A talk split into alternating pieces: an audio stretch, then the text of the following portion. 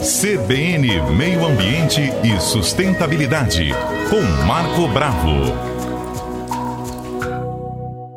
Muito bem, Marco Bravo está conosco no estúdio da CBN. Bom dia, Marco Bravo. Bom dia, Patrícia. Bom dia, Kennedy. Adalberto Cordeiro.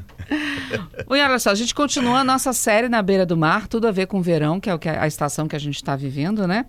E hoje, um assunto muito delicado também, que é a nossa restinga, que está ali na beirinha da praia, uma vegetação tão bonita e que precisa ser preservada. Não é, é isso, verdade. Marco? Patrícia, é um ecossistema bastante específico, associado à Mata Atlântica, geralmente encontrado, ele é encontrado na área litorânea, nas planícies litorâneas, o solo é arenoso, a vegetação sofre impacto da salinidade e do vento e consegue resistir. É um processo de seleção natural ao longo de milhares de anos e é muito importante além da biodiversidade, ela tem uma importância ecológica na manutenção da fauna. Então nós temos, vamos falar daqui a pouco de diversas espécies de animais e plantas e também né, na proteção do solo. Então um ecossistema fantástico, muito das vezes desprezado, uhum. sofreu especulação imobiliária, retirada de madeira.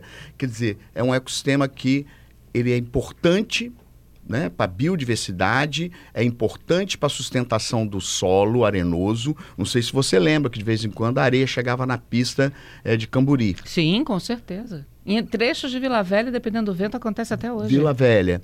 Depois que nós recuperamos a Restinga, são 5 quilômetros, é uma compensação ambiental com uma grande empresa aqui do Espírito Santo, a areia não chega mais na pista.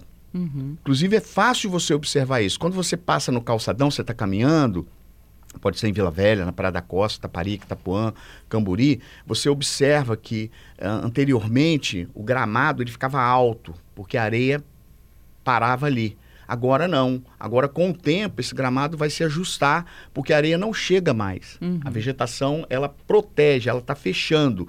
Principalmente as hipomeias. Lá no final de Camburi é, é, lindo demais. Época de floração das hipomeias, a maçã da praia, são vegetações herbáceas. O que é uma vegetação herbácea? Uma vegetação rasteira. Maçã da praia? Maçã da praia. É muito parecido com a hipomeia, só que a folha tem um pequeno detalhe, pequenas diferenças. São vegetações rasteiras que vão ocupando o espaço. Você sabe que boa parte de Camburi tinha aquela grama esmeralda. Uhum. E é uma grama exótica. O que, que nós vamos fazer? Nós vamos retirar a grama? Não, vamos observar o crescimento da hipomeia. Plantamos hipomeia no meio, ela cobriu a grama e acabou com a grama. Hoje só tem hipomeia. Ah, naquele final, perto do Atlântica Park ali, ficou lindo, uma vegetação baixinha, verdinha. E nós produzimos também, no, no, no contexto ali, mosaicos com bromélias, com cactos, com palmeiras, típicas da região de Restinga. Todas as espécies plantadas são de Restinga, recuperando algumas espécies que já tinham desaparecido aqui da nossa região. Eu me lembro também, Patrícia, hum. na minha infância, de ir lá em Jacaraípe, da gente fazer piquenique debaixo da vegetação de Restinga. Era pura restinga, lindo, as matinhas, porque a restinga ela vai vegetação herbácea, rasteira, arbustiva com arbustos e arbórea até 20 metros de altura. Quando você vai no Parque de Setiba, não sei se você já foi. Sim, já foi. Quando você, você observa que a vegetação ela vai mudando de tamanho. Uhum. Ela, quando chega lá no meio daquela rua, daquela pista de, de, de chão, ela fica alta, fica arbórea. Quando você chega lá na praia, ela diminui. Você sabe que um dos motivos é o vento. O vento é um fator preponderante, ele faz uma poda natural na vegetação. E aquela vegetação entranhada, entrelaçada, ela vai segurando os bancos de areia devido ao vento que é muito forte. Principalmente o Nordeste aqui, ele é muito forte. Uhum. Então o Nordeste ele ao invés, ele não consegue carrear porque a vegetação vai entrelaçando e vai protegendo aquele solo. Uma pergunta que normalmente as pessoas fazem é: a gente, a gente aprende que as plantinhas precisam de solo, de terra e de água. Isso. Como é que a restinga sobrevive na areia? Ela sobrevive por ela própria. Ela vai liberando folhas, as folhas vão se decompondo. Você vê como é que a natureza é sábia, mesmo num solo pobre, salino, uhum. com vento forte, né? E grande intensidade de vento ela vai liberando as folhas mais velhas, as folhas vão entrando em decomposição e vão nutrindo a própria vegetação. Então ela vai se auto né? retroalimentando, a gente chama na biologia. Outra coisa, animais ali naquela região de Restinga, né?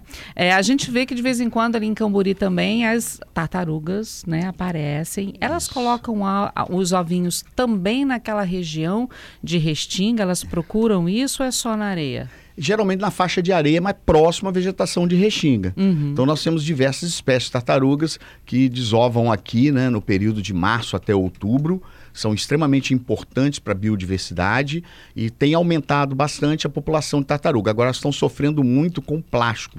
Patrícia, uhum. o nanoplástico e o plástico. Então é muito comum você ver tartaruga morta com o estômago com o aparelho digestório cheio de plástico. Ela morre, na verdade, de fome porque ela vai consumindo esse plástico que está impregnado de algas, então aparentemente parece que é alimento, mas é plástico, e ela vai enchendo o seu aparelho digestório e depois ela não consegue mais comer e acaba morrendo. Uhum. Eh, segundo o Tamar, elas morrem de fome. Tem, tem, até algumas tartarugas que estão ali expostas para os alunos, né? Período uhum. de escolas e agora para os turistas. Outra pergunta: corujas. Uhum. Eu já vi uhum. corujas ali na área de Restinga, tão bonitinho. É. E elas são bravas. É, porque ela defende o seu espaço, uhum. é territorialista, né? É a coruja buraqueira. O quero-quero também. Não se aproxime de um ninho de quero-quero que ele parte para cima. E é bacana isso, porque ela está defendendo o espaço. Nós é que estamos invadindo o ambiente natural da coruja buraqueira, do lagarto teiu, do quero-quero e de diversas aves, como andorinhas marinhas que vêm desovar né, nas ilhas costeiras e também na área de Restinga. Esses são os animais que a gente vê na Restinga, perto da uhum. Restinga. E aqueles que a gente não vê? Ah, tem muita espécie de caranguejo, siri, que ficam escondidos em tocas, né? E também micro-organismos, que são, não, a gente não consegue observar. E insetos também, grilos, gafanhotos, lagartixa, tem muita lagartixa na, na Restinga, né? É uma palavra que a gente tem que tomar cuidado, né? Lagartixa. é um trava-língua. é um trava-língua. Agora, é, é, engraçado essa questão do ecossistema, é engraçado no sentido curioso mesmo, como uhum. é que tudo uhum. funciona, porque eles também servem de alimentos para as aves que vivem nessas regiões, não? Isso mesmo. É, ali é um, é um processo, né? Tem alimentos, tem frutos, é, você tem o fruto do cacto, que é delicioso e é, é serve de alimento para diversas aves.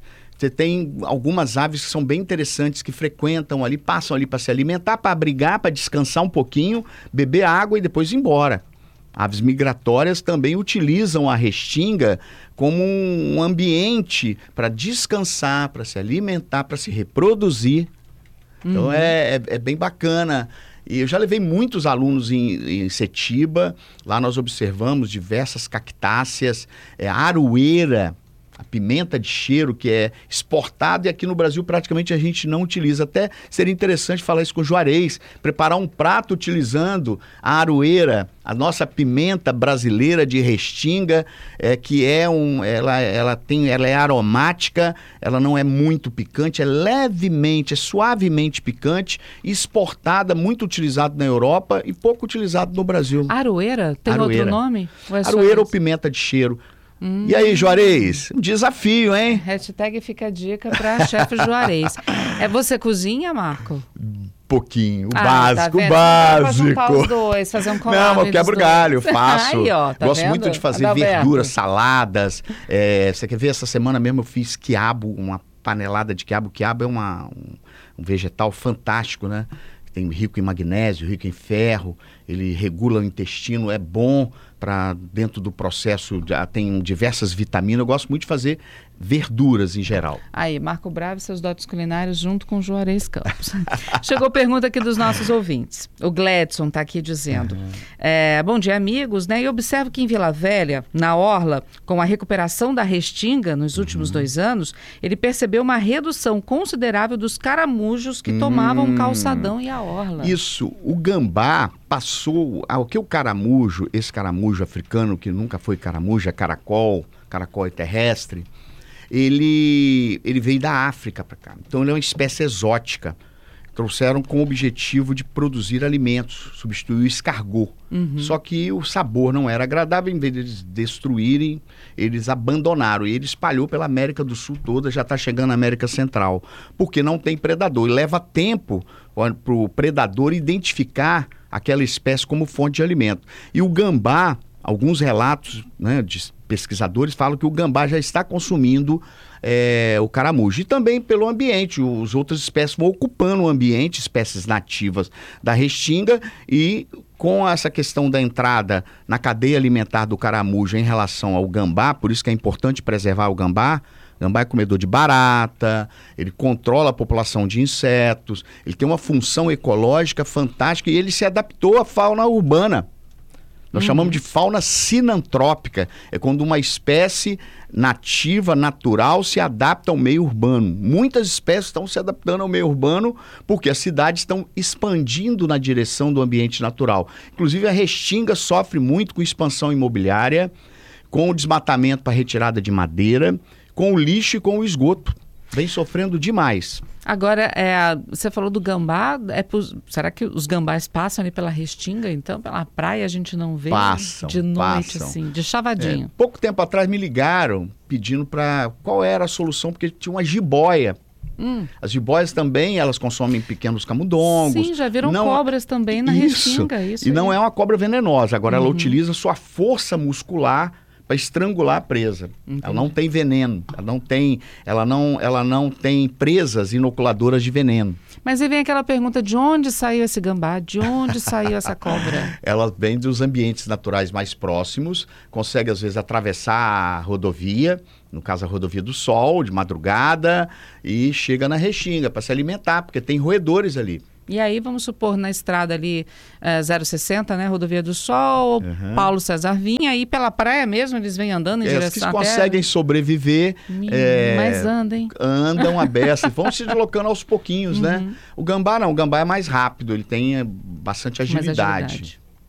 Que legal. Bom, gente, mais uma vez, preservação é necessário, é fundamental, até mais do que necessário, é fundamental.